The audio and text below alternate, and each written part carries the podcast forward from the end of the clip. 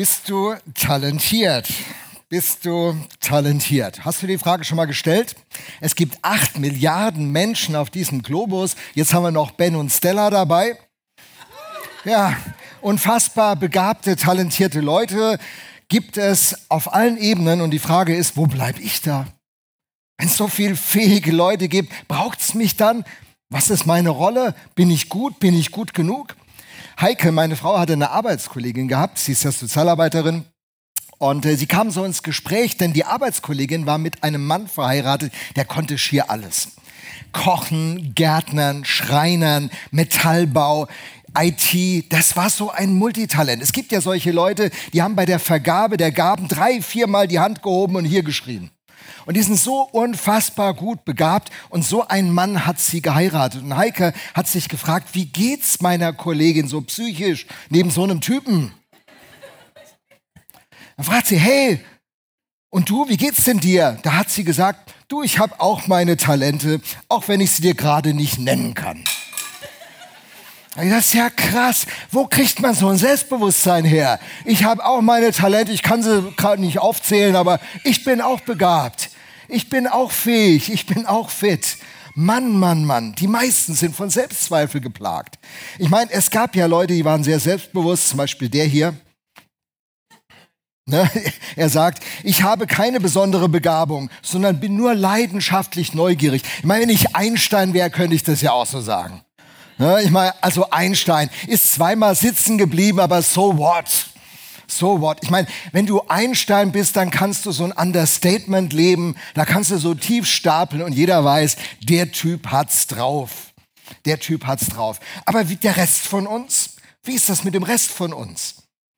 Und nun steigen wir also ein in diesen Gedanken der Predigt heute und sagen, wir alle sind Überraschungspäckchen. Wir alle haben unfassbares Potenzial. Werden wir dieses Potenzial je entdecken? Werden wir es entfalten, aktivieren? Ich meine, wenn man so einen Ben oder eine Stella betrachtet, da wird man sich doch fragen, werden die mal ein Musikinstrument spielen? Welche Sprachen werden die lernen können? Welches technische Verständnis ist da? Welches Wirtschaftsverständnis ist da? Welche soziale Kompetenz haben diese Kinder? Das ist ja alles in Saatgutform bereits in ihnen angelegt. Werden sie die Disziplin an den Tag legen, das zu entwickeln? Werden sie Menschen haben, die sie fördern und ermutigen, dass diese Gaben sich entwickeln?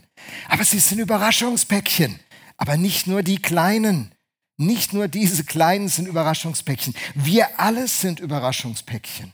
Du und ich, wir sind unfassbar begabt. Wir wissen es oft nicht. Und dann... Äh, ja, dann kommen wir in dieses Leben hinein und befinden uns auf einmal in einem Konkurrenzkampf. Das sind andere und man steht, steht auf einmal in der Konkurrenz. Dann gibt es ab und zu Leute, die ragen so raus, das sind Jahrhunderttalente. Und manches Jahrhunderttalent bleibt ein ewiges Talent. Da geht's nicht weiter. Und doch stimmt diese Aussage und die solltest du wissen und hören an diesem Morgen. Du bist unfassbar talentiert. Und wir ahnen das, wir spüren das. Ähm, dieser Saal ist voll, dieses Potenzial von diesem Saal ist Wahnsinn. Aber trotzdem entfalten sich die Talente nicht ganz einfach. Und dann merken wir, in unserer Gesellschaft gibt es dann diese Talentshows. Hier, die zum Beispiel. Genau. Simon, der Cole oder so, wie wird das ausgesprochen? America Got Talent. Eigentlich ist der Typ ein Brite, der hat es in, in England probiert und ist erstmal gescheitert. Das ist doch krass. Da ist jemand, der unfassbar reich geworden ist mit dieser Talentshow, der so geniale Ideen hatte und der mit seiner genialen Idee, die weltweit jetzt vermarktet wird, zuerst mal gescheitert ist. Manchmal beginnt es mit Scheitern. Und äh, ja, und dann kommen da ganz viele Leute, die ihre Talente zeigen in diesen Shows. Heike und ich, wir gucken manchmal diese YouTube-Videos an, was da für Leute, so die Golden Buzzer-Videos. Wer, wer macht das noch? Kann ich mal kurz gucken? Ja, wir sind nicht alleine. Da gibt es noch ein paar, die trauen sich nicht in der Kirche, das zu zeigen, ist okay. Diese Golden Buzzer-Videos, was sind da für klasse Talente, die da sichtbar werden? Unfassbar, oder? Ich meine, da gab es ja diese Frau. Wer erinnert sich, die Älteren unter uns? Die Zeit, die seriöse Wochenzeitschrift Die Zeit schreibt über Susan Boyle Folgendes. Eine unattraktive, arbeitslose, merkwürdige, aber über, überraschend begabte 47-Jährige aus einem schottischen Dorf sang I Dream a Dream aus dem Musical Les Miserables, keine Ahnung, ob man das so ausspricht, und eroberte binnen weniger Tage die Welt. Als sie ans Mikrofon trat, reagierte Jury und Publikum skeptisch und spöttisch. Dann fing sie an zu singen und aus dem hässlichen Entlein wurde ein anmutiger Schwan. Vielleicht bist du ja so ein hässliches Entlein im Moment. Oder Erpel. Vielleicht hast du in deinem Leben diesen Spott auch abbekommen und gedacht, boah, alles nur das nicht. Ich bleibe lieber unterm Radar, dann kriege ich auch nicht so blöde Reaktionen. Und wir alle stehen in der Spannung, ob wir unter dem Radar auftauchen und das Potenzial beginnen zu entfalten, egal was andere sagen, oder ob wir safe bleiben und unterm Radar weiter leben. In uns steckt allen deutlich mehr, als wir vermuten. Wie kommt das? Woher kommt das? Ich möchte mit euch heute über ein Geheimnis sprechen, über eine Aufgabe, die sich daraus ergibt, über eine Bedrohung für dieses Geheimnis und die Lösung. Ein Geheimnis, eine Aufgabe, eine Bedrohung und eine Lösung. Warum sind wir so begabt? Warum kann man das für jeden so sagen? Es hängt mit unserer Herkunft zusammen. Wir stammen alle aus gutem Hause ab. Im äh, Kolosserbrief steht, das ist ein Brief im Neuen Testament an die Christen in Kolossee, durch, denn durch ihn, durch Jesus, denn durch ihn wurde alles erschaffen, was im Himmel und auf der Erde ist, das Sichtbare und das Unsichtbare. Das ganze Universum wurde durch ihn geschaffen und hat in ihm sein Ziel. Der Ausgangspunkt unseres Lebens und unserer Existenz, unseres Seins ist der Schöpfer, der Kreator, der unfassbar Gaben und Talente hat und der seine Gaben und Talente in unser Leben hineingelegt hat. Seine Gene stecken in uns, sagt 1. Mose 1, äh, 27. Deshalb sind wir ein Überraschungspäckchen. Du bist voll mit Potenzial, von dem du noch keine Ahnung hast. Und darüber hinaus, du bist gewollt, du bist besonders, du bist wunderbar, du bist wertvoll, weil der Künstler dich geschaffen hat. Wisst ihr, wenn Michelangelo oder Van Gogh oder einer der alten Meister Rembrandt, wenn die begannen, ein Bild zu malen, haben die Farbe genommen, die jeder hätte nehmen können. Aber dass so ein wunderbares Bild entsteht, liegt nicht an der Leinwand oder an der Art der Farbe, sondern der Fähigkeit des Künstlers. Und der Künstler hat dich gemacht. Und deswegen bist du so besonders, so wertvoll, so enorm talentiert, so fähig. Du weißt es nur noch nicht. Aber wenn du diese Verbindung zu ihm nimmst, wenn du in ihm und durch Gott beginnst dein Leben zu sehen, dann beginnst du dich anders zu sehen.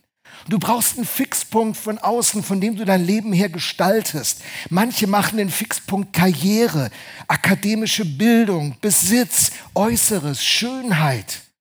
Und solange du schön, erfolgreich, reich, klug bist, so lange ist deine Identität gefestigt. Und du musst dir selber dieses Feedback geben. Deine Leistungen, deine Gratifikation am Ende des Jahres sagt dir, wie gut du bist. Und es bleibt immer in all dem ein Stress. Du musst schön bleiben. Du musst gebildet bleiben. Du musst dranbleiben. Immer wirst du getrieben. Du bist der Getriebene des Lebens. Aber die Wahrheit ist, wenn du von Gott her beginnst, dein Leben zu begreifen, begreifst du, du bist der Berufene. Du bist nicht der Getriebene, du bist der Berufene. Gott hat dich erdacht. Der Künstler hat dich kreiert, gestaltet. Und diese Herkunft, die steckt in dir drin. Wir sind, wir sind einer von ihm, von seiner Familie. Wir sind in sein Ebenbild geschaffen. Seine Gene sind in uns. Und Gott hat uns nicht dem einen alle Talente gegeben, sondern eine Gemeinschaft miteinander. Und deswegen ist dieses Zusammensein wie heute Morgen, das ist so ein Geheimnis. Wenn die Gaben zusammenfließen und die Talente zusammen koordiniert werden, da passiert sowas Wunderbares. Aber mit Fug und Recht möchte ich sagen, deine Herkunft, deine Herkunft macht dich fähig. Und klar, nicht alle Gaben werden gut eingesetzt. Wenn du ein ITler bist, dann kannst du fantastische Gesundheitssysteme programmieren, die Menschen das Leben retten in, in, in bedrohlichsten Lebenssituationen. Aber du kannst als ITler auch Waffensysteme programmieren, die brutalsten Schaden anrichten, wie wir dieser Tage erleben. Was du mit der Gabe machst und wie du diese Gabe einsetzt und was dein Fokuspunkt ist und was deine Werte sind und mit welchen Lebensperspektiven du unterwegs bist, das entscheidest du. Aber Gott gibt dir sein Talent und sein Wort sagt an einer Stelle, er lässt seine Sonne scheinen über gerecht und ungerecht. Gott ist unfassbar großzügig. Er vertraut uns das Ganze an und er vertraut darauf, dass wir richtig damit umgehen. Aber diese Welt ist aus den Fugen geraten. Sie ist nicht mehr so, wie sie sein sollte. Und deswegen haben wir so viel Leid. Wie kann Gott all das Leid zulassen? Wie können wir Menschen all das Leid zulassen? Das ist eine Frage, die auch in dieser Frage steckt. So, diese Fähigkeiten sind da, diese Talente, diese Begabung, weil das deine Herkunft ist. Und äh, ihr wisst ja diesen, diesen Satz, Adel verpflichtet, wer hat den schon mal gehört? Ja, ein paar haben den schon gehört. Adel verpflichtet. Und so ist diese Herkunft auch eine Pflicht für uns. Es verbindet sich eine Aufgabe damit. Und die Aufgabe, die Gott uns mit dieser unfassbaren Begabung, die er uns gegeben hat, verbindet, die ist im 1. Petrus 4, Vers 10 dargelegt. Da heißt es, jeder soll den anderen mit der Gabe dienen, die er von Gott bekommen hat. Also, ein paar wichtige Gedanken aus diesem Vers. Jeder. Da ist keiner ausgeschlossen. Keiner kann sich rausnehmen und sagen, ich nicht. Heute nicht, ich habe keine Lust. Wenn du begabt bist, diese Gabe, die du von Gott bekommen hast, wie der, wie der Apostel Petrus hier sagt, wenn du diese Gabe annimmst, dann ist eine Aufgabe, die sich daraus ergibt. Jeder soll den anderen, diese Gabe ist also nicht für dich, Du benutzt sie nicht, um dich selber zu veredeln, um dich selber voranzubringen, um selber ein besserer Mensch zu werden, um selber mehr Profit und mehr Erfolg zu generieren, sondern diese Gaben, die du bekommen hast, sind ein Geschenk für andere. Und du sollst mit dieser Gabe dienen, nicht herrschen, nicht andere unterdrücken, sondern dienen. Gott hat sie dir deshalb anvertraut. Bach genießen wir mit seiner musikalischen Gabe, weil er mit ihr gedient hat. Nicht jeder steht auf Bach, andere bewundern Beyoncé oder U2. Fantastische Künstler, wunderbare Fähigkeiten, die Menschen haben. Und wann immer sie mit der Gabe dienen, wird die Welt beschenkt. Wann immer sie mit dieser Gabe herrschen und andere dominieren, äh, ist es wie wenn ein Froster gelegt wird. Es macht keine Freude, mit diesen Menschen zusammen zu sein. Ich liebte Uderzo und Goscinny und äh, ihre Nachfolger. Naja, zeichnen können sie gut, die Storys sind nicht mehr so gut. Filmemacher. Ich, äh, ich oute mich als jemand, der durchaus gern mal einen Woody Allen-Film guckt. Ich weiß. Künstler, Architekten, Hundertwasser. Wie oft stell ich vor Hundertwassergebäuden? Der Bahnhof in Uelzen. Wie oft haben Heike und ich uns den angeguckt? So interessant, wenn jemand mal anders denkt. Gaben entfalten sich dort, wo sie selbstlos zum Dienst kommen. Und, ähm, das ist die Idee. Die Fragen, die du dir also stellen musst, ist, was ist mir eigentlich anvertraut? Wem soll ich damit dienen? Und habe ich Gott als Quelle anerkannt. Wann immer man seine Gabe von der Quelle trennt, beginnt, äh, nimmt es Unheil seinen Lauf. Es ist wie wenn man den Anker löst und ist auf einmal den Stürmen des Lebens haltlos ausgesetzt. Es braucht diesen Anker, diese Verankerung. Ich bin nicht Gott. Das ist eine der wichtigsten Erkenntnisse, die ein Mensch überhaupt gewinnen kann. Viele studierte Professoren, habilitierte Kluge haben das nicht erkannt. Sie denken, sie wären Gott und damit begann das Problem. Aber da, wo der Mensch zurückkehrt und begreift, dieses Leben ist ein Geschenk an mich, meine Existenz ist ein Geschenk. Und, und da, gibt es, da gibt es ein Gegenüber, wie der Professor Robert Spemann, dieser Philosoph, den ich so liebe, es formuliert hat. Weil Gott ist, ist alles andere. Er ist die Quelle. Wenn Gott nicht mehr ist, ist nichts mehr. Wie der Kolosserbrief gesagt hat, alles kommt von ihm, alles besteht durch ihn und alles hat in ihm sein, sein Ziel, seine Erfüllung. seinen Sinn, seine Bedeutung. Und der Mensch ist auf der Suche nach Bedeutung, nach Sinn. Jesus selber sagt diesen Satz, denn auch der Menschensohn ist nicht gekommen, um sich dienen zu lassen, sondern um zu dienen.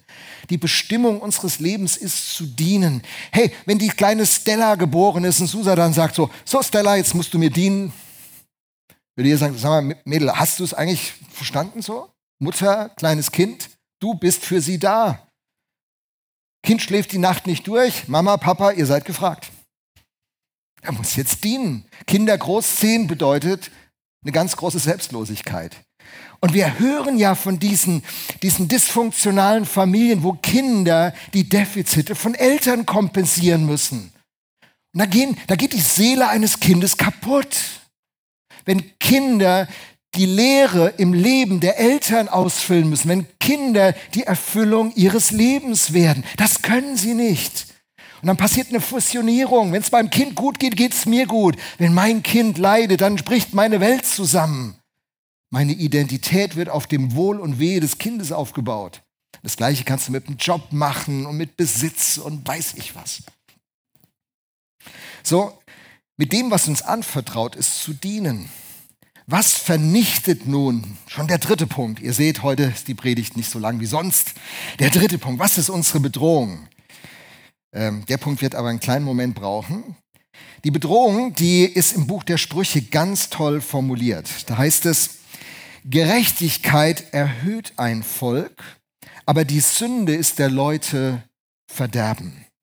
Gerechtigkeit erhöht ein Volk, aber die Sünde ist der Leute Verderben. Sünde. Das ist jetzt so ein Begriff, den hören, den hören gleich die meisten Leute moralisch. So, boah, der Sünder, das ist der Lügner, der Ehebrecher, der Dieb, der Mörder. Ich breche die Ehe nicht, ich klau nicht, ich, äh, ich lüge nicht. Ich bin gut. Die meisten, die meisten Leute können mir die Sünden anderer sagen aus ihrer Abteilung im Job, von ihren Vorgesetzten, ihren Untergebenen, von ihren Kollegen im Fußballverein oder im Handballverein, die können mir genau sagen, wie es ist. Und wenn ich sie fragen was sind deine Sünden? Wisst ihr, was da für Dinger kommen, wie bei einem Vorstellungsgespräch? So, ja, ich bin ein bisschen ungeduldig. Und eigentlich will man damit sagen, ich bin ein Performer. Wenn du mich in dein Team holst, ich bringe das Ganze voran. Ich bin nicht so eine Lusche wie, jetzt sage ich mal keinen Namen. Ne? Hey, das ist das Problem. Jesus sagt mal, den, den, den äh, Splitter im Auge des anderen zu erkennen, das ist kein Problem. Hey, du hast da ein Problem in deinem Auge. Und dann sagt Jesus aber den Balken in deinem Auge. Ich meine, Jesus in diesen Gleichnissen, er bringt es ja so drastisch auf den Punkt. Den Splitter, den Splitter von Johannas Auge, den sehe ich sofort. Aber den Balken sehe ich nicht. Und jemand sagte mal, vielleicht ist ja auch der Splitter im Balken von Johannas Auge nur die Spiegelung meines Balkens. Ja, denk mal drüber nach. Das war jetzt höhere Theologie. Ja. Wow. Hey, Sünde ist eine Realität. Wenn man Sünde definiert, kommt man nicht bei Moral raus. Moral ist nur die Folge davon. Sünde ist im Kern Selbstsucht. Egoismus. Sünde ist im Kern Selbstsucht. So, so beginnt das Ganze in diesem Garten. Im Mittleren Orient war dieser Garten, wunderschöner Garten. Gott hatte die Menschen beschenkt. Das Leben pulsierte. Alles war wunderbar. Und der Mensch wird, wird belogen. Es beginnt alles mit einer Lüge vom Vater der Lüge und sagt, äh, ey, hört nicht auf Gott. Der meint's nicht gut mit dir. Der will dich nur benutzen für seine Zwecke. Der will, der will dich ausquetschen für seinen Vorteil. Der will Gott sein, weil er irgendwie so ein Machtproblem hat, dieser Gott.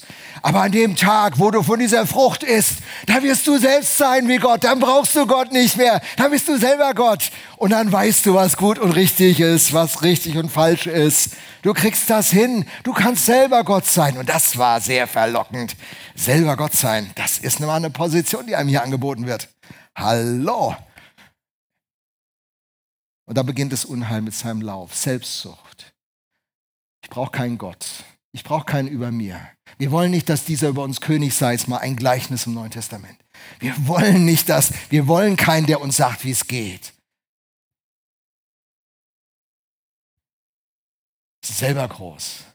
Wir machen das alles agil, wir finden es raus. Wir brauchen niemanden, der uns sagt, wie es geht. Das war das Problem, Selbstsucht. Selbstsucht ist übrigens das Problem an deinem Arbeitsplatz und bei deinen Nachbarn und in deinem Umfeld und mit deinen Verwandten bei Weihnachtsfeiern und Osterfeiern. Selbstsucht taucht überall auf.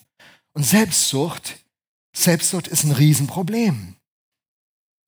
In, äh, in Galater 6, Vers 7 ist dann Selbstsucht nochmal von seiner Wirkung her dargestellt. Da heißt es, da schreibt der Apostel Paulus, macht euch nichts vor, Gott lässt keinen Spott mit sich treiben. Was der Mensch sät, das wird er auch ernten. Wer auf dem Boden seiner selbstsüchtigen Natur sät, wird als Frucht seiner Selbstsucht das Verderben ernten. Warum ist Selbstsucht und Sünde so dramatisch? Wir, wir haben ja Sünden, ist der Begriff Sünde ist in unserer Gesellschaft nur noch in kulinarischen Kontexten oder beim Autofahren. Ne? Wenn ich einen Strafzettel kriege, Verkehrssünder. Wenn ich gesündigt habe, da habe ich äh, noch ein Stück Kuchen zu viel gegessen. Ne? Langnese hat ja die sieben Sünden als Eissorten so sieben Todsünden als Eissorten verarbeitet. Das ist ja der Kontext. Man verharmlost ja Sünde. Aber ich will euch mal illustrieren, was die Wirkung von Sünde ist, warum Gott, warum Gott meint, es ist nicht gut, wenn du mit Sünde so, so, so eng unterwegs bist. Es kommt ein Verderben. Schaut mal hier. Frage. Wer hätte Bock auf diesen leckeren Joghurt mit Obst? Kann ich mal sehen? Wer steht auf sowas? Genau, die anderen sollten sich umdenken. Das ist gut nicht zu McDonald's zu gehen, fettiges Zeug zu essen. So ein Joghurt mit frischen Früchten ist der Hammer, oder?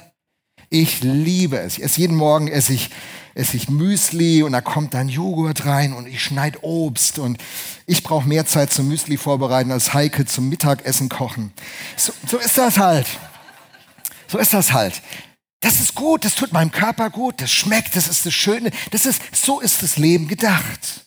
Aber Sünde Sünde bringt Verderben. Und Verderben ist ja auch so manchmal so ein moralischer Begriff, so, oh, Verderben.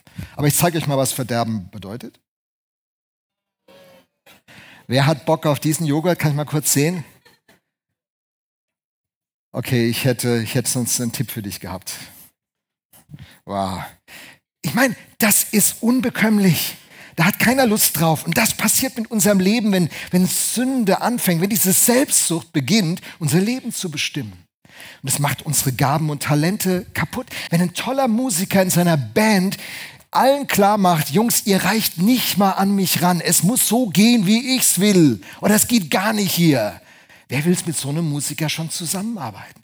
Wer will, wer will einen Arbeitskollegen, eine Arbeitskollegin haben, die allen deutlich macht, ihr seid sowas von Loser. Ich bin der Checker. Wer will mit so Leuten zusammenarbeiten? Wer will mit Verwandten am Kaffeetisch sitzen, die alles besser wissen, die zu jedem Thema den entscheidenden Kommentar beisteuern wollen? Und die nicht wissen, wo ein Satz mit einem Punkt endet, die ohne Punkt und Komma den ganzen Nachmittag dominieren. Und dann am Ende sagen, war das nicht ein schöner Nachmittag? Und du denkst, nee. Aber du sagst es ja nicht, weil du gut erzogen bist.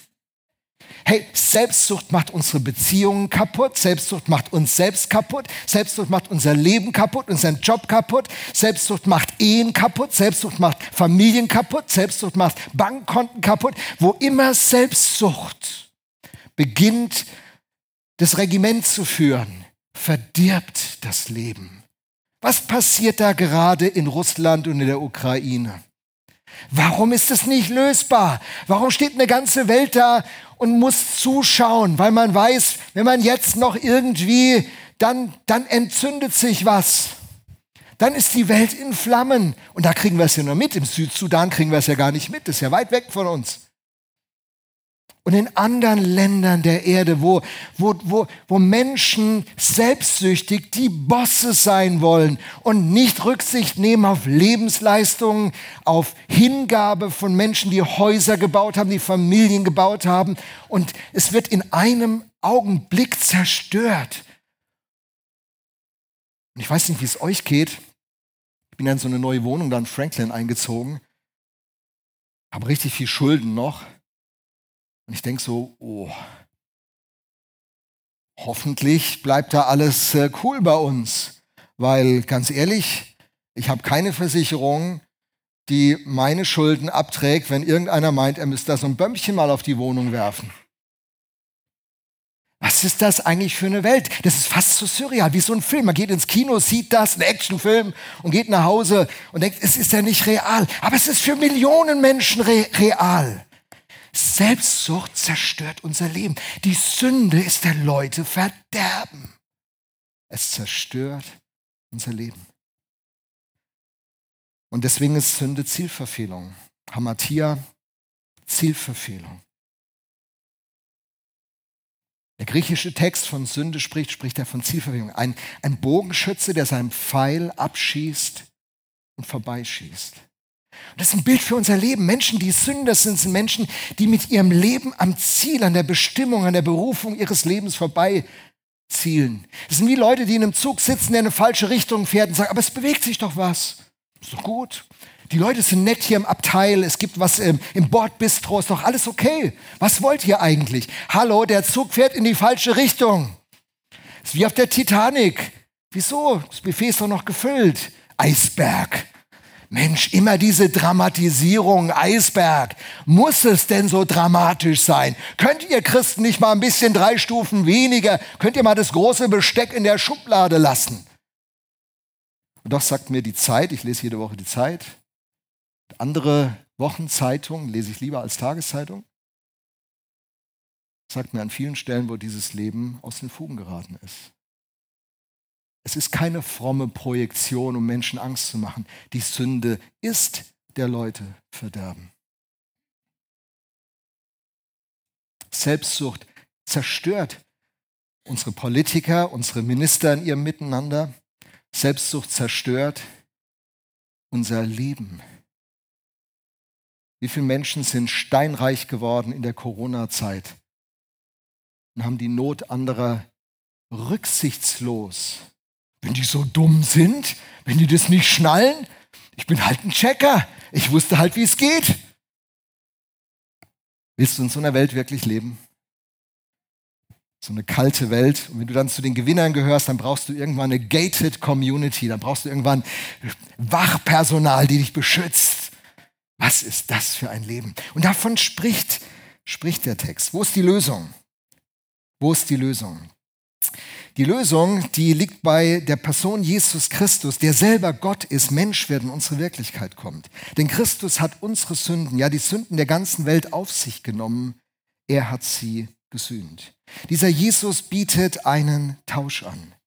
Er bietet einen Tausch an. Denn wir haben nur zwei Möglichkeiten zu leben. Wir werden entweder überhebliche Moralisten, wenn, es, wenn alle das so machen würden wie ich, wenn alle ihren Rasen so pflegen würden wie ich in der Nachbarschaft, dann wäre hier, wenn alle so, so wären unserer Nachbarschaft wie ich, das wäre super. Dann würde es gut bei uns gehen, wenn alle in der Verwandtschaft so wären wie ich. Moralisten, Leute, die wissen, was der andere falsch macht und sich selber immer du. Aber ich wollte dir mal was sagen, das finde ich jetzt nicht gut, wie du das machst. Guck mal, du musst es mehr so machen wie ich, weil ich mache das ja richtig. Moralisten und viele Christen sind Moralisten. Viele Christen sind Moralisten. Was macht der Nachbar? Der ist nicht Christ. Der geht sonntags zum, zum Jazz, zum Jazz-Frühshoppen. Boah, was soll auch aus seinem Leben werden? Wenn er mal in die Kirche gehen würde. Viele Christen sind Moralisten und es hält viele Menschen davon ab, zum Glauben zu kommen. Und dann gibt es die Rebellen.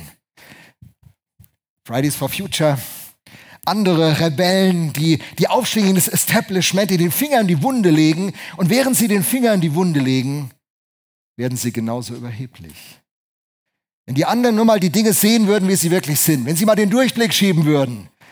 Und an beiden Stellen, beim Moralisten und beim Rebellen, steht am Ende seines Weges eine Überheblichkeit, ein Stolz, eine Arroganz. Wenn du es so machst wie ich, Moral oder Rebell, wenn du es so machst wie ich, dann, dann. Das Evangelium macht uns nicht zu Moralisten. Das Evangelium macht uns auch nicht zu Rebellen. Das Evangelium sagt, ich bin schlimmer, als es die schlimmsten Feinde mir nachsagen. Denn ein heiliger Gott muss für mich sterben. Und ich bin geliebter, als meine besten Freunde es mir wünschen, denn ein heiliger Gott will für mich sterben. Meine Lösung ist nicht Moral oder Auflehnung. Meine Lösung ist die Person Jesus Christus. Er, der Gott ist, wird Mensch. Er geht an meiner Stelle in die, in die Verantwortung und am Kreuz nimmt er meinen Platz ein. Christ zu werden bedeutet, einen Tausch anzunehmen. Meine Sünde gegen seine Gerechtigkeit. Mein Versagen gegen sein Richtigtun. Und als Christ lebe ich, wenn ich in diesem Tausch lebe. Viele Christen denken so, ja, ich habe die Woche toll gebetet und schon in der Bibel gelesen und ich bin ja, ein guter Christ. Wenn die mal der Rest der Viva so drauf wäre wie ich, das wäre dann auch ganz gut wird die Gemeinde sich auch gut entwickeln. Wenn die mal so viel fasten würden wie ich oder mal so viel Lobpreis machen würden wie ich, wenn die so viele YouTube-Videos von bekannten geistlichen Leitern sich die Woche angucken würden, wenn die mal missionarisch auf die Straße gehen würden, wenn die mal mehr in der Bibel lesen würden, wenn die mal mehr in, zum Gebetstreff kämen, wenn die mal in Gemeinschaft verbindlich gehen und sich bei Katharina mal melden und sagen, ich mache jetzt auch mal eine kleine Gruppe. Also wenn das, das wäre gut. Aber wenn das stimmen würde, würde Leistung unseren Wert bestimmen, würde Leistung uns gerecht sprechen. Weil ich so ein toller Christ bin, muss Gott mit mir zufrieden sein. Und das ist nicht die Botschaft des Evangeliums. Die Botschaft des Evangeliums heißt, keiner von uns kann den Standards von Gott nur annähernd gerecht werden. Die Lösung für diese Selbstsucht liegt nicht in uns oder in unserem Tun. Die Lösung für diese Selbstsucht liegt in der Person Jesus Christus. Was ist das Fazit? Das Fazit, du bist unfassbar talentiert. Du darfst dieses Talent nicht für dich, oh, er hat es nicht umgeschaltet, sehe ich gerade, mein Fazit. Genau, Sven, vielleicht magst du eine Folie weiterschalten, warum auch immer die Verbindung jetzt nicht da ist. Okay, geht nicht. Also, Fazit. Ich bin unwahrscheinlich talentiert. Mein Talent hat die Bestimmung, für andere was Gutes zu schaffen. Sünde bedroht mein Talent. Selbstsucht macht alles, was ein Potenzial ist, kaputt. Im Tausch, im Tausch, dass Jesus Christus meine Sünde auf sich nimmt und ich seine Gerechtigkeit für mich annehme. In diesem Tausch verwandelt sich mein Leben und macht mich nicht zum Moralisten, und nicht zum Rebell, sondern zum, zum, zu einem Christen, der diese Welt zum Guten prägt und verändert. Ich weiß nicht, ob du das je in deinem Leben gemacht hast. Vielleicht bist du sehr selbstgerecht und sagst, ich brauche diesen Glauben nicht. Dann musst du mit dem, was du zu bringen hast, einmal vor Gott gerecht werden und dich rechtfertigen. Das würde nichts mit dem christlichen Glauben zu tun haben. Mal gucken, wie es ausgeht. Wenn du Christ werden willst, dann beginnt es mit diesem Tausch. Wenn du als Christ leben willst, lebst du beständig aus diesem Tausch. Nichts habe ich zu bringen, alles Herr bist du, so ein altes Lied. Und dazu lade ich uns ein. Bin ich talentiert? Du bist unfassbar talentiert. Es wäre großartig, wenn deine Talente an den Start kommen. Wie kann ich es machen? Bring deine Talente in die Gemeinschaft. Während du anderen dienst, wirst du die Lebenserfüllung erleben, nach der du dich sehnst. Was bedroht dein Talent? Selbstsucht. Kehr um von dieser Selbstsucht. Bring sie zu Jesus Christus. Tausch mit ihm seine Selbstlosigkeit gegen deine Selbstsucht. Und dann äh, hat die Viva eine Existenzberechtigung hier in der Rhein-Neckar-Region. Dann prägen wir hier was. Und egal wo Viva-Leute auftauchen und andere Christen, entsteht was Gutes. Wenn du, wenn du sagst, boah, ich müsste, ich würde gerne an der Stelle einen Schritt in meinem Leben gehen, hast du im Anschluss an den Gottesdienst von mir aus gesehen rechts Beter, die sehr gerne mit dir konkret den Prozess angehen. Du kannst für dich beten lassen. Du kannst heute eine Entscheidung treffen und sagen, ich möchte tauschen. Ich möchte aufhören, der, gut, der gute Mensch von Seezuan zu sein. Ich möchte aufhören, der Gute zu sein, der Moralist. Ich möchte auch aufhören, der Rebell zu sein. Beide Wege führen nicht zum Ziel. Ich möchte, möchte meine ganze Hoffnung auf Christus setzen und mit diesem Jesus mein Leben gestalten. Lass uns beten. Jesus, vielen Dank, dass du, dass du uns alle so unfassbar schön, wertvoll, talentiert gemacht hast. Großartig. Jeder einzelne von uns. Egal, was die Botschaften unseres Lebens waren.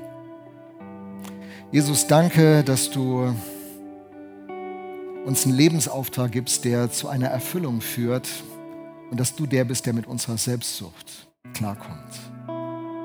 Und dass wunderbare Perspektiven für uns bereit liegen. Und darum bitte ich dich, dass jeder von uns in diese Perspektiven eintreten kann. Schenk, dass dieser Sonntag für manchen ein ganz entscheidender Schritt in die Zukunft wird. Danke, dass du deine Viva baust und dass du uns miteinander gebrauchst. Amen.